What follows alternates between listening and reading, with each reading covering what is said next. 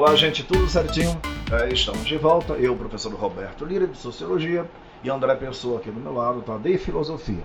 A gente vai tratar aqui de Sociologia, capítulo 2, cujo título é Estratificação e Mobilidade Social. A gente vai, portanto, comentar os tópicos 1, 2, 3 e 4, começando pelo 1, que aborda basicamente ó, sociedades estratificadas. É, Lira, o que danado que é sociedade estratificada? É aquela que é tá, organizada hierarquicamente em castas, classes, camadas tá, ou ainda estamentos, certo?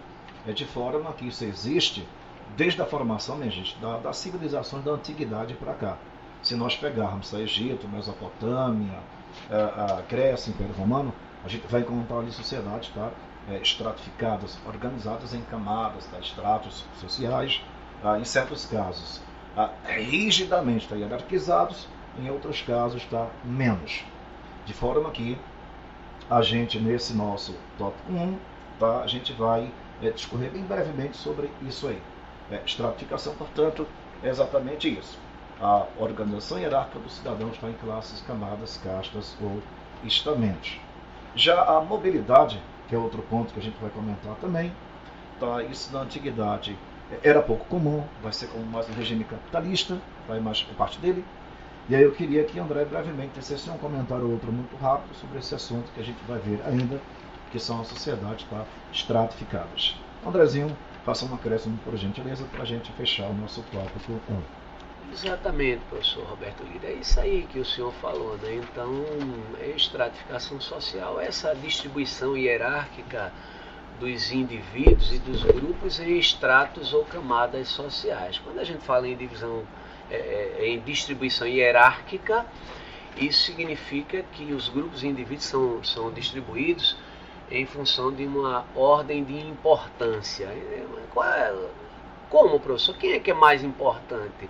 Bom, o critério varia de sociedade para sociedade. Às vezes o critério é político, às vezes o critério é religioso. Uhum. Ah, bom, então o critério varia, né? E, e, a mobilidade social é exatamente o movimento né, dos, dos indivíduos e dos grupos ao longo desses estratos ou camadas sociais.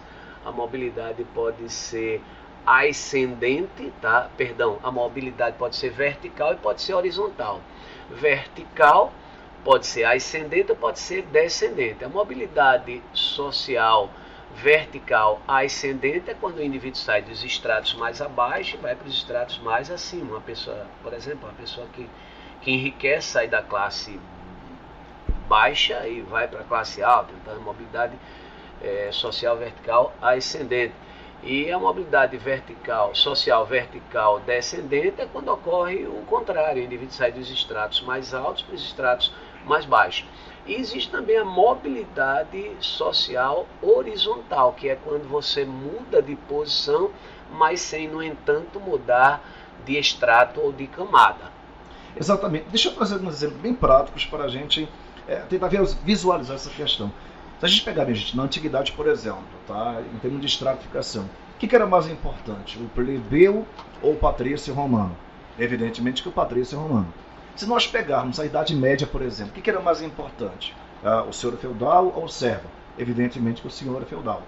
Ah, se nós pegarmos o mundo capitalista, que é esse nosso, qual é a classe mais importante? A burguesia, o operariado menos importante.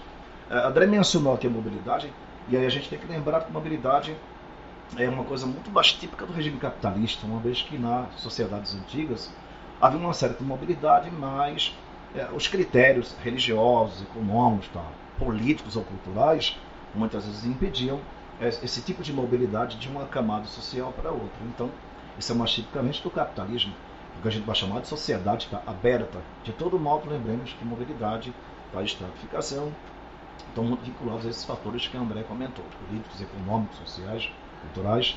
Era esse o caso da sociedade egípcia, mesopotâmica, tá, da grega, da romana, e outras que a gente pode assinalar tá, assim por diante. Isso é um assunto fácil, tá pequeno, a teoria é pequena também. E a gente já queria fechar por aqui, deixando um forte abraço, tá? Da minha parte, da de André, a vocês alunos e alunas. Esse assunto, assim que nós voltarmos, vai ser explanado, é um assunto pequenininho, fácilzinho, tá muito gostoso, gostoso da gente comentar.